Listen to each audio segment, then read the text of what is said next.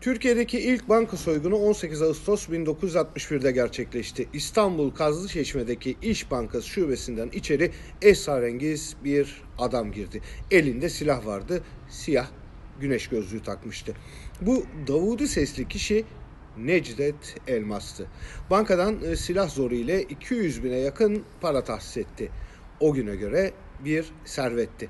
Bu sırada bir banka müşterisi Necdet Elmas'a yalvardı. İşçiyim.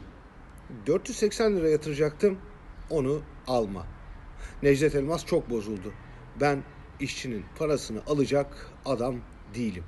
O parada alın teri var dedi. Tarih sayfasına Türkiye'nin ilk gangsteri olarak geçti. Yeşil Chevrolet'sini atladı ve kayıplara karıştı.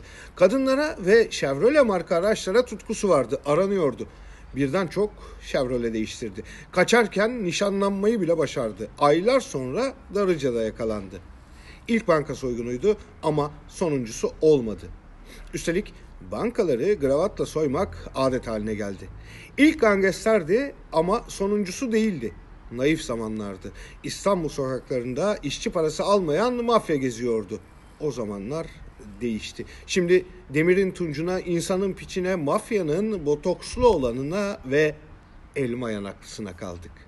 O güzel abiler Chevrolet'lere binip gittiler. En son cihatçılara 4 çarpı 4 araç yollayıp meydanlarda insan asıyor, akademisyen kanıyla duş alıyordu. Fikrimizin ince gülü, mafyanın elma yanaklısı. Öbürü çıkınca unutuldu. Yağ de zebil oldu. Makedonya'da sahte evrak düzenlemekle suçlanan devlet içi bir şebekeye operasyon düzenlendi. Sahte Makedon pasaportları ve kimlik belgeleri temin ettiği iddia edilen en az 9 polis memuru tutuklandı. Ucu uyuşturucuya da uzanan operasyon bir süre önce Türkiye'den Karadağ'a kaçan suç örgütü lideri Sedat Peker'i de içine aldı.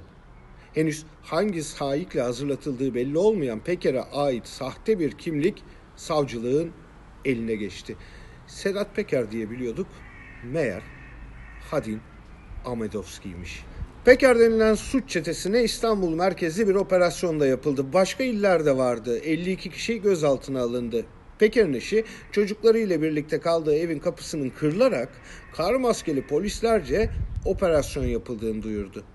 Tepki göstermekte hakkı vardı.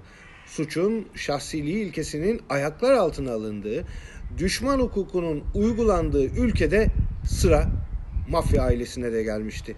Keşke eşi akademisyen kanı içmek isterken genç üniversitelerin ve Kürt bölgelerinde yaşayanların evleri basılırken de bu tepkileri verebilseydi. Sen var duş almak.